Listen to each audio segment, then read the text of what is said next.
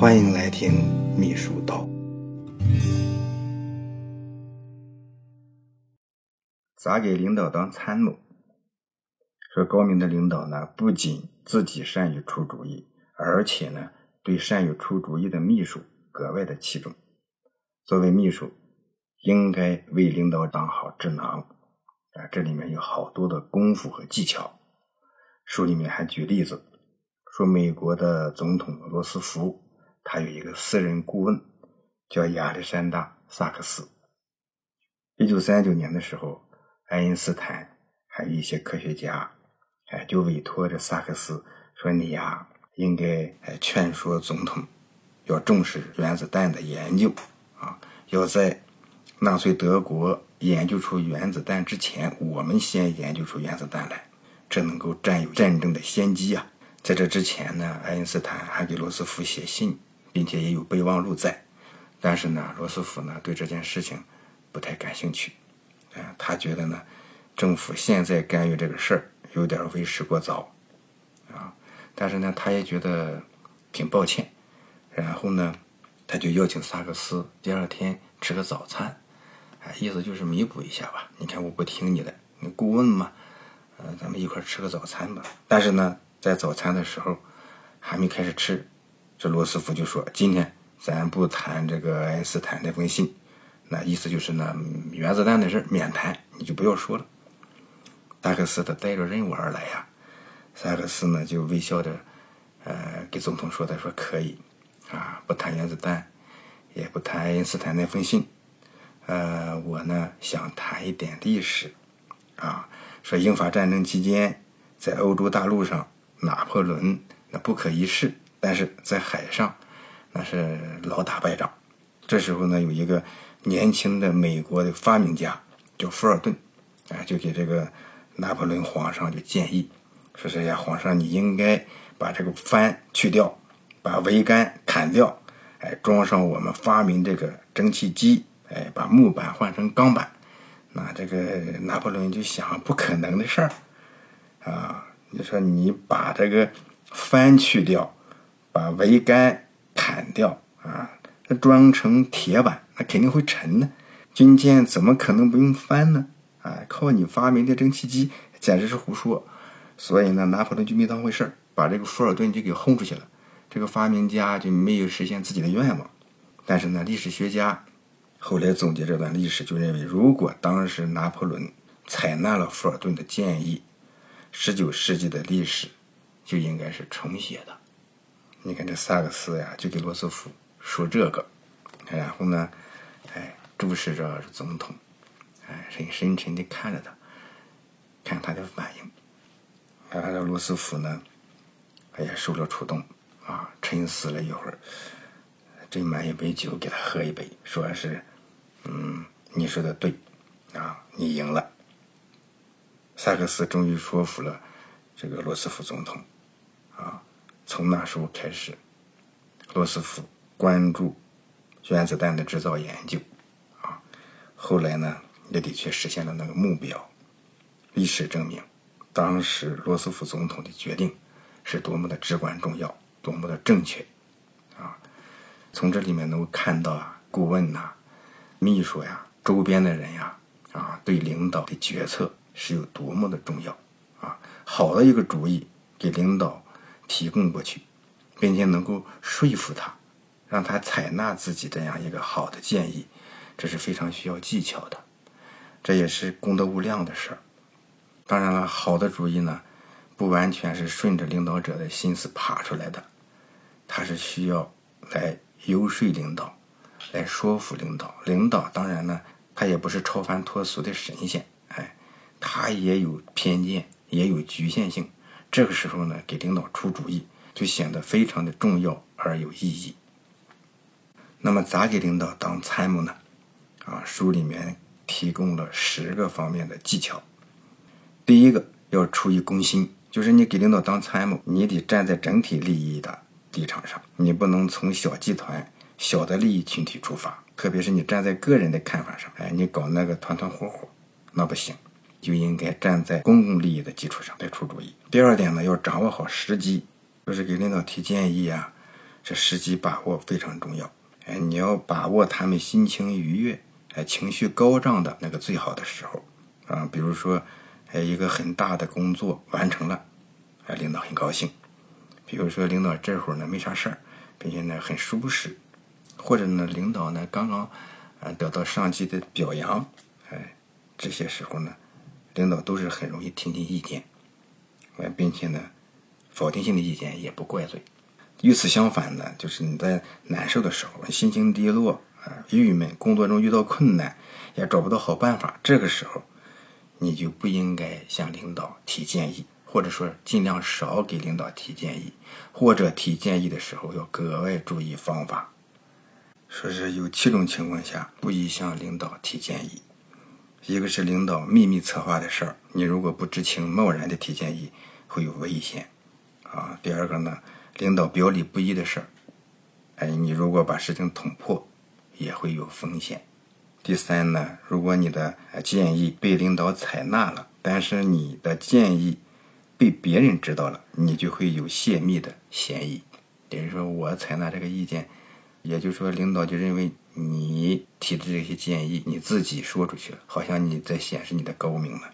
领导认为你有泄密的嫌疑。啊第四呢，就是你刚到一个地方，领导还不太信任你的时候，你就提了一个很好的建议，显露了你的才华。但如果是成功了，功劳是领导的，你也不会得到什么表奖；如果是失败了，你的能力就会彻底的受到怀疑。所以呢，提建议的时候，哎，应该稳啊，这是也是非常谨慎的事儿。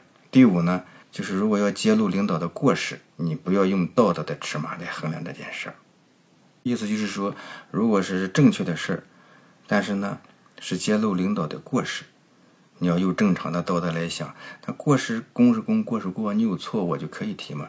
你不要用一般的道德那个尺码来衡量你要说的这件事儿。你提出建议不一定是个好事儿。第六呢，如果说领导用你的建议挺好，取得了成功，但是呢，他想把这个功劳独自享受。那么你对这件事情非常知情，你就有危险。第七呢，就是强制领导去从事他所力不能及的事儿，比如说你提的建议容易激怒领导的领导，那么呢，最后如果搞不好，呃，令让领导很尴尬、很难堪，那么领导会迁怒于你。这七个方面的不应该向领导谏言的提建议的时候，你尽量的。就不要提建议了，这是说的第二点，要把握好时机。第三点呢，是要敢于直言啊，但是呢，也要察言观色。给领导当参谋，你也必须坚持原则，直言不讳，啊，也不能掩饰，也不能回避问题，专讲好听的给领导讲。那敢于直言，就是说，好消息、坏消息、好事、坏事，你都得讲。啊，这样的领导才能全面的掌握情况，才能拿出正确的决策。但是呢，你秘书如果是和领导的意见不一样，啊，领导呢不接受你的看法，不接受你的建议，啊，特别是在自己不被领导很信任的时候，你就应该及时调整话题，啊，不要深入的阐述自己的看法，还尽快结束这样的建议。等到以后啊，领导态度转变的时候，你还可以再提。第四呢，要谋大事儿，哎，不要搞那些鸡毛蒜皮的事儿。也就是说，在小事上，你就不要唠唠叨叨，这么个对，那么个错，无关大局的事儿，你尽量少提建议。领导咋做都可以，你建议太多了也没意思。第五呢，就是要掌握分寸，不要强加于人。你说个大致的意思，一粗不一细，领导呢就能够弄明白。你不要怕人家听不懂。啊，对一些新上任的一些领导或者能力比较弱的领导，哎，不妨说的细一点，啊，必要的时候呢，还可以把背景啊、来龙去脉啊，哎，讲清楚，这样呢，领导更容易采纳你的意见。不管给什么样的领导出主意，都要有分寸。作为部署，你让领导知道你的建议就可以了，你也不应该言辞激烈，也不能言过其实。哎，领导采纳了最好，领导不采纳，你也不应该灰心丧气。哎，失去信心，甚至耿耿于怀。第六个呢，就是你要提供几个哎存在优劣差异的方案，来供领导选择。提供多个方案呢，并且分析它的优劣差异性，这能够间接的提出你的意见和主张，哎，使领导呢权衡利弊，通过肯定你的某一个方案而改变原来的决策。啊，提供方案的时候呢，要详细的说明每个方案的优劣，把利害关系讲清楚，让领导呢重新考虑原来这个决策的正确性。对隐含着你的主张和建议的那个方案，要尽量陈述的客观一些、严谨一些。如果领导呢决定采用你隐含着你意见的那个建议的方案，或者是表示呢将吸收多个方案的优点，那么到了这个时候，你的建议就实际上已经真正的在起作用了。第七呢，要迂回的表达反对意见，直接呢表达反对意见，呃，领导肯定不高兴。啊，有不良情绪反应，挫伤领导的自尊和脸面，造成不必要的冲突和摩擦。很多时候呢，你提出反对性的意见，啊，在公共场合直接就说领导的方案不对，领导的决策不对。即使你提的再正确，啊，领导呢也会为了维护自己的尊严和权威来打压你。啊，其实问题的合理与否，事情的成与败，和领导权威和尊严比起来。有的时候呢，啊，不是完全的靠事情的正确与否决定的，所以呢，要间接性的、迂回的来表达你的反对性的意见，哎，最好在哎和领导单独在一起的时候，并且呢言简意赅，只说一句，只说一遍，哎，并且呢最好以不经意的方式表达你的想法。第八呢，就是采取投石问路的方法。啊，这个秘书在向领导提出建议或者是，呃，工作上的意见的时候，有的时候呢，领导不表态啊。为了弄清领导的态度，秘书可以抛砖引玉，哎，试探性的提一些相关的问题，引导领导就某一个具体意见进行表态。第九呢，就是采用沉默战略啊。有的时候你和领导争没有用，争来争去呢，分不开谁对谁错，但是领导和你争。肯定就说明呢，他对这件事情感兴趣，但是你不应该总是那样争执下去，哎，可以呢，呃，沉默，沉默下来呢，有时候效果更好。第十呢，就是不要胡乱参谋，呃，出主意想办法，这是值得鼓励的。但是呢，物极必反，领导呢，他有决定权，每个决策呢，或多或少的都对组织和个人产生影响。甚至是决定性的影响。所以说呢，秘书在提建议的时候，一定要小心谨慎，三思而后行。你的参谋可能决定了很多人的命运和组织上的最终利益，千万不可马虎。在实际工作中呢，有的人哎就善于给领导出主意，领导呢哎也愿意听他们的一些意见。但是有的人呢就是胡乱参谋，给领导出馊主意、歪主意，啊，结果帮倒忙。啊，甚至产生不好的后果。意思就是说要慎重，对提建议这事情一定要慎重。这书呢，接下来还说了几个给不同的领导啊参谋事情、提建议要注意的问题。一个呢是给平庸的领导做参谋，说有一些能力很强的秘书啊，在一些平庸无能的领导手下工作，其实呢更好表现自己。所以呢，一个秘书呀，在一个能力弱的领导手下当秘书，也不完全是坏事儿。精明的秘书完全可以呢，在能力弱的领导手下工作，因为呢，能够有更多的施展自己才华的机会。领导能力弱，哎，对秘书的依赖呢就大一些。客观上呢，就逼着秘书多动脑筋，多锻炼自己，这是好事。领导者弱，往往能够显出被领导者的重要。给平庸的领导当参谋、当助手，要注意这样三点：一个是呢，你不要对平庸型的领导抱太大的希望；你对平庸的领导，啊，你希望越大，你失望越大。你不要呃太乐观，期望值不要太高，不要超过上级自身能力所达到的限度。特别要注意呢，不应该觉得领导能力弱，哎，这个事吧。办好办坏就凑合着过，哎，也不用多努力啊。这样的话呢，对工作不利，呃，对事业、对领导都不好。第二呢，就是你给平庸的领导当秘书，哎，更应该多献计献策，多出主意。平庸无能的领导呢，一般决策水平不高，哎，拿不出好主意，下级呢对他影响很大。客观的、忠诚的替他出主意、想办法，也能够得到他的重用。这样的领导呢，一般你别看他拿不出好主意来，但是呢，他也很注意这个下属啊对他是什么样情况。他对那些袖手旁观、哎不愿意替自己啊分忧解难的人啊，也是心存恨意。第三呢，要多体谅领导，做好本职工作。说领导都不是白来的啊，那些平庸无能的领导，他能够升到领导的位置，那肯定是有原因的。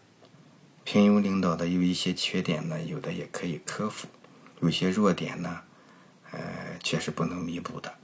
啊，给他当手下，给他做秘书，应该体谅他的苦衷，啊，尽量的协助他把工作做好，把事业呢做得更好，这是正确的态度。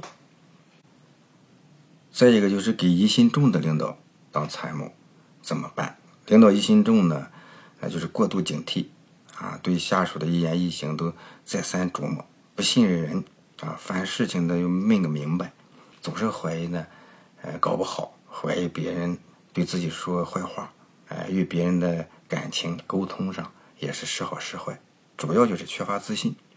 给这样的领导当参谋呢，要注意这样三点：第一个，做事要小心谨慎，哎，凡是有事儿啊，就掂量掂量，要多从领导的角度考虑，看看哪些呢容易引起领导不放心。说只要你小心谨慎。哎，没有做过头的地方，这多疑的领导呢，他也会看到秘书谨言慎行，一丝不苟，哎，让他安心，让他放心，这疑心呢，自然就会减少。第二呢，就多请示，多汇报。啊，你对疑心重的一些领导，哎，你得经常的，哎，请示他，汇报他，让领导放心，不至于产生过多疑虑。第三呢，就是要善于给疑心重的领导鼓气，多疑就是缺乏自信。底气不足，关键的时候呢，要鼓励他。你如果鼓励他好，他就感觉到，哎，士气足，给他自信。这个多疑的领导呢，他就是考虑问的时候呢，因为角度不通，啊，考虑不全面，所以就顾虑多，疑问多，还需要有见识、有能够深谋远虑的人给他解释，来鼓舞他的士气，这样就会越来越好。这个给傲慢的领导做秘书、做参谋，这也比较难做。这个书里面呢，就谈到了，他说是个傲慢型的领导啊，脾气暴躁，哎，自以为高高在上，哎，有生杀予夺的大权啊，把秘书呢也看得比较低，哎，八面威风，架子十足，并且呢说话占地方啊。其实这样的领导呢，的确，呃，的确不够好啊。对这样的领导服务啊，给他当参谋、当助手，要注意这样四点。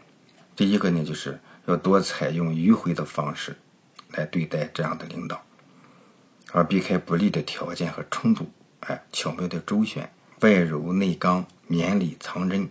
第二呢，就是不要太在意领导的批评，啊，秘书受领导批评的时候，不管是对是错，不要与他冲撞，避免呢双方关系进一步恶化。第三呢，是要多用商量的口气和领导交谈。说秘书如果和领导呢就某一个问题产生分歧，你据理力争，对这样的领导呢是最愚蠢的方法。应该以迂为直，用商量的口气和领导谈，变自己的想法为领导的想法。第四呢，就是给傲慢型的领导表现机会。傲慢型的领导呢，往往表现欲极强，他也渴望别人的掌声啊。作为聪明的秘书。应该给他创造唱戏的机会，让他尽情表演。不太重要的会议上，正式谈完，啊，秘书呢也可以哎找个话题，让领导发挥发挥，照顾领导情绪。